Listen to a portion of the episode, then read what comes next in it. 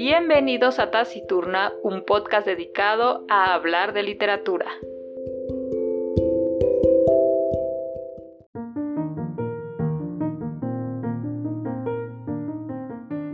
Si organizas solo un poco cada día, nunca acabarás. ¿Qué pensar de la sugerencia de hacer un poco cada día? Aunque suene convincente, no te dejes engañar. La razón de que parezca que nunca vas a acabar es precisamente que organizas solo un poco cada vez. Suele ser extremadamente difícil cambiar los hábitos de vida adquiridos a lo largo de muchos años. Si a la fecha no has podido organizarte, te será casi imposible hacerte el hábito de organizar poco a poco.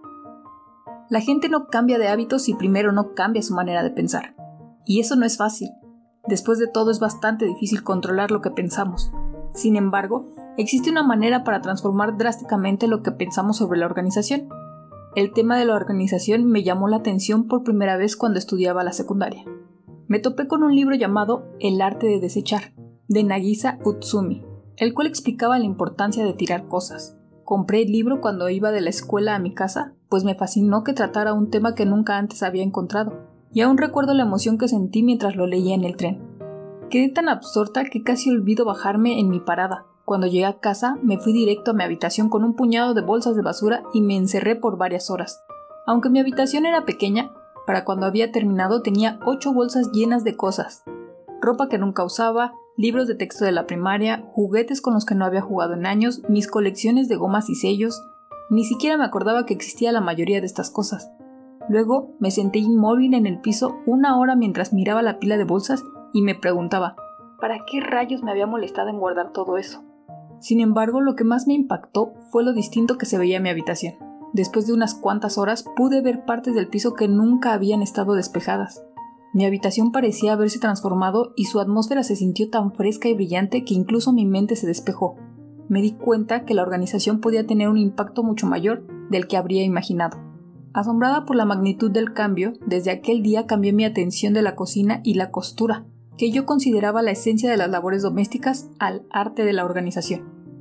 La organización trae resultados visibles y nunca miente. El mayor secreto del éxito es este. Si organizas todo de un tirón y no poco a poco, podrás cambiar tu mentalidad drásticamente. Eso acarrea un cambio tan profundo que alcanzará tus emociones y te afectará irresistiblemente tu manera de pensar y tus hábitos. Mis clientes no se forman gradualmente el hábito de organizar, cada uno se libró del desorden desde que empezó con su maratón de organización. Este enfoque es la clave para evitar el rebote. Cuando la gente vuelve al desorden sin importar cuánto haya organizado, lo que está mal no es su habitación y sus pertenencias, sino su manera de pensar. Aunque al principio se hayan sentido inspirados, les cuesta trabajo seguir motivados, y sus esfuerzos se desvanecen. Esto se debe a que no pueden ver los resultados ni sentir los efectos. Por eso el sentido depende de que experimentemos resultados tangibles e inmediatos. Si usas el método correcto y concentras tus esfuerzos en eliminar profunda y completamente el desorden, en muy poco tiempo verás los resultados instantáneos que te motivan a mantener tu espacio en orden a partir de ese momento. Cualquiera que experimente este proceso, no importa quién sea, se comprometerá a nunca más volver al desorden. Bienvenidos a la reseña. Hey, bienvenidos a Taciturna una vez más. Espero que se encuentren muy bien y como escucharon, hoy les estaré hablando de un libro que en lo personal me gustó bastante. Que si bien ya conocía este método, el libro me permitió conocer un poco más sobre la autora y el por qué es que empieza a organizar todo a su alrededor. Y de alguna manera también se convirtió, pues sí, en su trabajo hasta el día de hoy. Así que tal vez alguno de ustedes ya habrá escuchado sobre ella. El libro se llama La magia del orden de Mari Kondo y básicamente habla sobre su método con Mari. No sé si les parezca familiar, pero en los últimos años creo que se volvió más famoso su método. Es más, hasta tiene una serie en Netflix que por cierto es muy buena y creo que ya tiene... Bueno, es que no es segunda temporada. Realmente son dos series con diferente nombre, pero tratan básicamente de lo mismo. Entonces, bueno, pensando en aquellos eh, en quienes disfrutamos de este tipo de, programas, muy similar a la de limpiadores compulsivos versus acumuladores. Uf, buenísimos programas. Yo como amo este tipo, este tipo de programación, no sé, se me hace relajante cuando veo que todo está ordenado, tipo los videos que hacen de limpieza o cuando acomodan el refri o el baño. Ay, no sé si los han visto. No, no, no, oh my god. Se me hacen unos videos súper relajantes. bueno, ya, ya aquí yo parezco del club de limpiadores compulsivos, pero no, no, no. Y aunque no, no, no, no caigo en esa, en esa categoría, estaría por un lado bien, pero no, ya es una exageración. Eh, eh, esas personas sí ya exageran. Eh, sí me gusta tener mi espacio ordenado o por lo menos lo más que se pueda, porque pues, realmente a veces sí soy un caos, ¿no?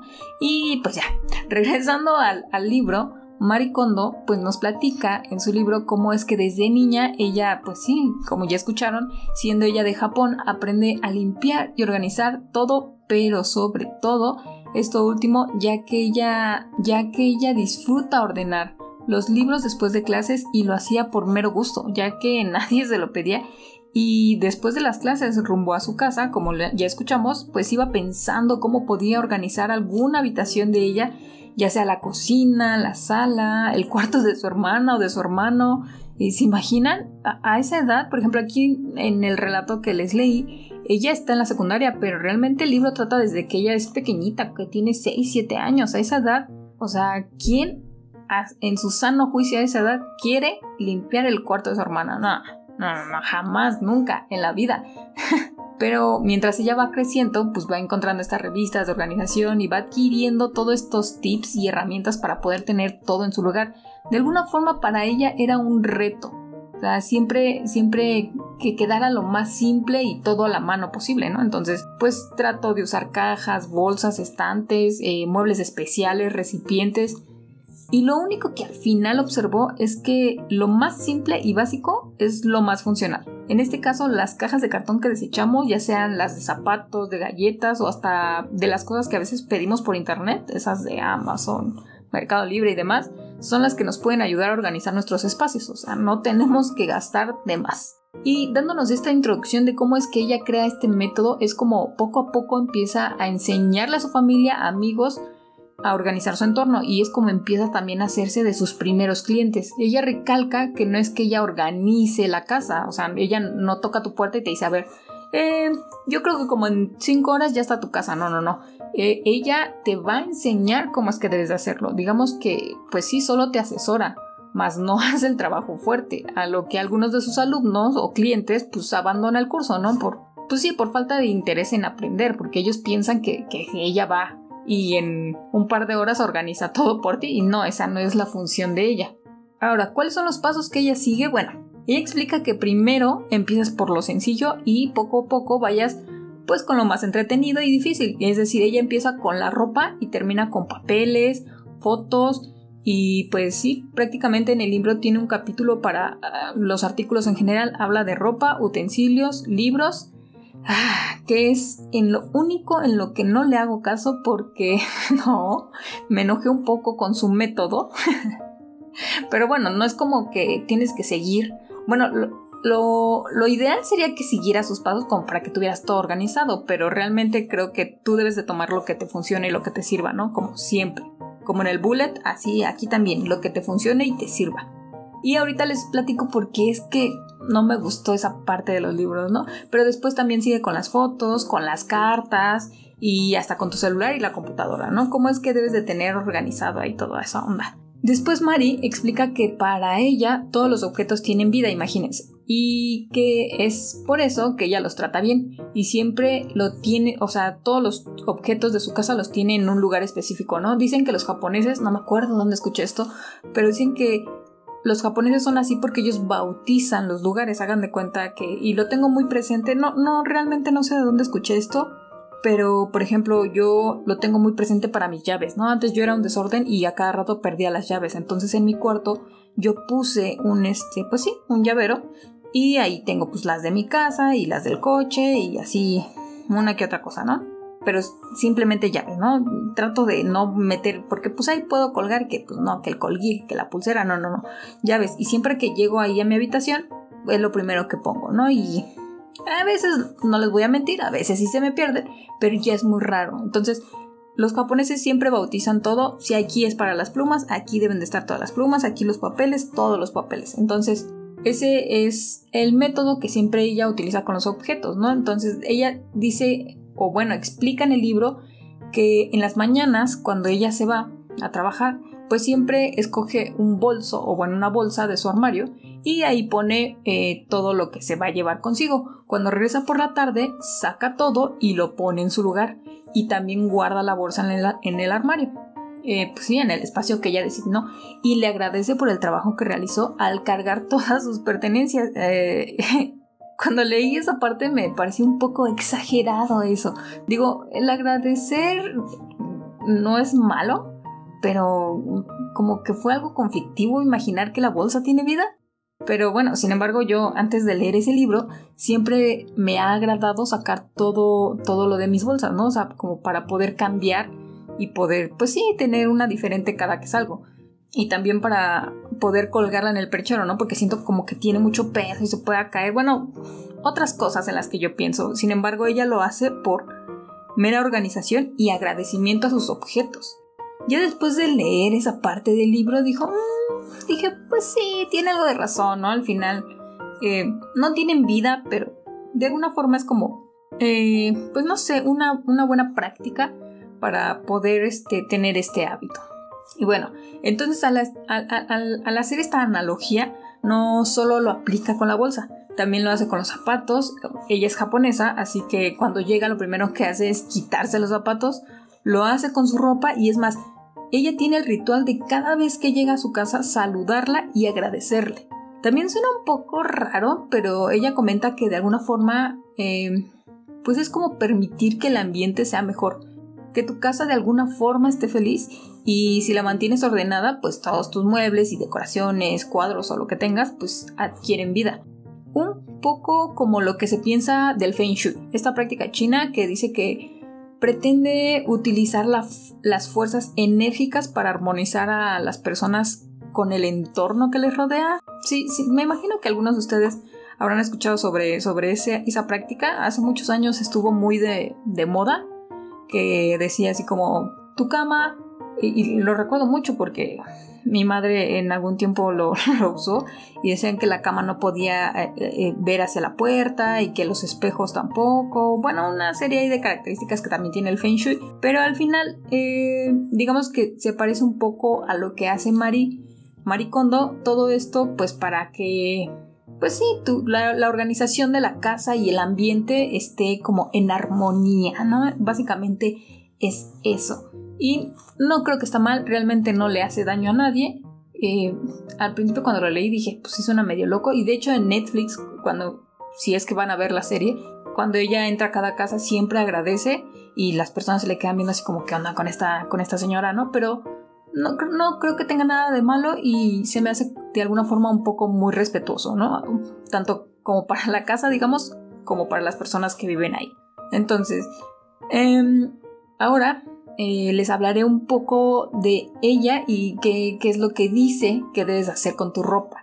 En primer lugar, debes sacar toda, toda, tu ropa y juntarla en, en un solo sitio. Y cuando dice toda, es toda, pantalones, playeras, calcetín, toda, toda. Bueno, primero, más que nada la, la, exterior y por otro lado te puedes ir a la interior, ¿no? Y así vas escogiendo una por una y solo aquella que te haga feliz es con la que debes de quedarte y la que vayas a desechar le debes de agradecer por el trabajo que hizo y también explica que la mayoría de la ropa debe ir doblada y solo la que es necesaria colgarse, pues solamente esa se va a colgar, como las blusas delicadas, sacos o abrigos grandes, ¿no? Que pues realmente esos no se pueden doblar. Y esos son los únicos que pueden ir en gancho. O sea, por ejemplo, playeras, pantalones, shorts, hasta podrían ser algunos vestidos, podrían ir doblados, ¿no? Y esto con el fin de tener eh, pues un mejor espacio y que visualmente tengas todo la mano, ¿no? Para que vayas viendo, no sé, quiero utilizar algo blanco, algo azul, para que todo esté a la vista. Ahora, su forma para doblar la ropa siempre es en vertical. Esto es para que puedas ver todas tus prendas y para que haya menos desorden. Y vaya que si funciona. Antes yo tenía, yo tenía la ropa en horizontal. Y sí, cuando quieres buscar una playera que dices, ah, hoy me voy a poner la favorita, ¿no? Entonces, híjoles, está hasta abajo y por la flojera de no querer sacar así como que todas y luego agarras la favorita y luego metes todas como para tener orden, pues realmente no, porque luego andas a las piezas así, nada más la jalas y entonces hace un, en los cajones se hace una bola de ropa ahí toda fea. No, no, no. Y es muy funcional que si las tengas en vertical. Yo hace ya algunos años eh, comencé a, doblar así mi ropa y se me hace muy práctico, la verdad. Y, no solo con la ropa, ¿no? También ella explica con las sábanas, cobijas. Realmente ella tiene un doblez para todo. Lo básico, o bueno, lo lógico, es que tú dibujes un cuadrado o que de alguna forma tus dobleces hagan un cuadradito. Porque tiene, les digo, eh, videos para los calcetines, para la ropa interior, para este, suéteres, no, no, para todo lo que Ustedes piensan que no hay, sí, métanse a YouTube y les aseguro que para todo van a encontrar. Y sí es muy funcional, yo la verdad sí lo recomiendo. Y bueno, una vez que tengas toda tu ropa, la esencial puedes pasar a la otra habitación de tu casa. Recuerda que lo principal es quedarse con lo que realmente uses. No se vale eso de en algún momento me servirá y tú guárdalo, ahí, ahí, algún día me servirá. No, mire, esto fue un poco de la mano con, con el bullet journal, ¿se acuerdan? El chiste es que sea funcional, eh, no complicarse. Por ejemplo, en el bullet puedes anotar todo. No necesitas dos o tres cuadernos, ¿no? Porque digo, a mí me ha pasado, yo digo, no, pues tengo mi bullet y aparte voy a tener otro que es un diario y aparte... No, no, no, no, no. Todo en el bullet, todo puede caber, ¿no? Entonces aquí es lo mismo. Eh, ¿Cuántas chamarras, cuántos sacos, cuántos bolsos o bolsas necesitas? Eh, miren, decirlo es bien fácil, pero e, es difícil, ¿cierto? Miren que yo amo las mochilas y creo que antes, antes tenía muchísimas, o sea, más de las que ahora, ¿no? Pero es difícil, o sea, entender que es cierto que a veces no necesitamos tanto, con que podamos reducir a dos o tres que realmente nos gusten mucho, con eso, con eso tenemos. Tampoco se vale la frase de mejor uso estos tenis que no me gustan tanto para para guardar los que realmente me gustan. No, no, no, no, tampoco, porque a veces sí pasa mucho, ¿no? O sea, yo he escuchado esa frase y a veces hasta yo lo he hecho, o sea, eh, pero no, eso no se vale, es que...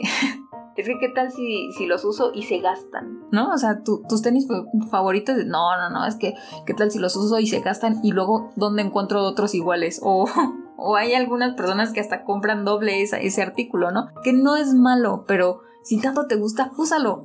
O sea, para eso lo compraste, para usarlo, no para guardarlo. Entonces, este, no, señores. Hay que usar lo que nos haga feliz. Y miren que, que lo digo yo, ¿no? La coleccionista de sudaderas, bueno, ya, ya no, por culpa de este libro y un amigo que me criticó con sangre por, pues sí, por, por mis sudaderas. Eh, y pues sí, me siguen gustando, ¿no? Y muchos dirán así como, ay, pues tú usa lo que quieras, no hagas caso. Pero miren, realmente en el fondo, en, en mi interior, yo también ya necesitaba hacerlo, ya necesitaba como que ese empujón de que me dijeran, sí, la neta no están tan chidas. Y sí, o sea, miren, ya me deshice de ellas y no es como que estoy llorando en este momento, porque ay, ya tiré mi sudadera de calavera que tanto me gustaba y que solo usaba en Halloween, ¿no? Y, como dos días nada más. Entonces, no, no es necesaria esa parte. Entonces, sí, sí, sí, eh, me deshice de, de ellas y pues sí, me quedé como con dos o tres, porque si ustedes, ustedes hubieran visto mi closet hace como dos años, de sudaderas yo no paraba, ¿no? Ya a veces hacía eso de pues usar la que menos me gustaba para no gastar la que sí me gustaba, pero pues ya aprendí que debemos ah, este, usar lo que nos gusta, ya, ya maduré y la verdad es que hasta uno cambia. Hace poco le contaba a un amigo que entiende un poco mis rarezas, estábamos comiendo y no sé por qué me metí el celular en mi pantalón y no sé ustedes, chicas, de verdad, pero no, yo suelo, yo suelo meterme todo en los bolsillos. Me gusta usar las bolsas, pero, pero no sé. Pero hay días que, se me hace muy, muy cómodo y muy práctico traer todo en mi pantalón, ¿no? Mi celular, mi cartera, las llaves y vámonos. Y, y el cubreboca, ¿no? Ahora en día. Así como pues, la mayoría de los hombres, ¿no? Y es que ellos tienen la gran fortuna de tener unas bolsas muy amplias en sus jeans. Y yo odio, odio que en los pantalones de las mujeres no no, no pongan, pongan unas bolsas tan, pequeñas. ¿Por qué? A ver, aquí alguien me explique por qué. ¿Han visto el tamaño de los celulares? O sea, antes eran pequeños, pero hoy en día son gigantescos y no caben en las bolsas de los jeans. O sea, de las mujeres no caben. Entonces, pues me di a la tarea de agrandarlas. Y no saben, no saben lo feliz que fui al hacer este cambio. Le decía a mi amigo que me di cuenta que no usaba un pantalón que me gustaba por el simple hecho de que sabía que no me cabía ni, o sea, nada, ni, el, ni un cuarto de mi celular. Y por ese simple hecho estaba yo a punto de tirarlo. Dije, no, ya, pues, o sea, ni uso este pantalón, ¿no? Y recuerdo que, que me dijo, tienes razón, y es que como hombres no sabemos de ese problema. Y sí, o sea, realmente ustedes no, chicos, son muy afortunados en tener jeans con bolsas amplias. Yo, yo veo que sacan todo. O sea, realmente ustedes no usan, son pocos los chicos que usan bolsos y no está mal. Yo, yo respeto, a veces se ven muy, muy bien. Pero hay días que ustedes solo salen con su cartera, su celular, sus llaves y vámonos. ¿No? Y a veces eso es lo más cómodo y lo más padre. Es más, le, le comentaba yo que cuando vamos al baño normalmente las mujeres traemos todo en la mano, ¿no? Que este, el celular, el cambio, el papel, lo que sea. Y si todo lo tuvieras en... Bueno, ya me pasó, ya grande estas bolsas y me tocó ir al baño y yo traía mi celular en la bolsa y no saben qué maravilla, porque uno como que entre que más se acerca al baño, como que más ganas les dan, entonces ya nada más entré, me bajé todo y listo. No se me cayó el celular porque ya alguna vez se me cayó en la taza. Eh, mi cambio o el dinero, porque a veces sí suelo nada más traer dinero en la bolsa, no hubo problemas, no saben no saben la maravilla. O sea, algunos dirán que estoy exagerando, pero ah, a lo que voy con todo esto es que realmente uses lo que te hace feliz, ¿no? O sea, mi pantalón no me hacía feliz simplemente por las bolsas, lo cambié y ahora soy la más feliz con mis jeans rotos, pero con las bolsas más gigantes del planeta. no manches.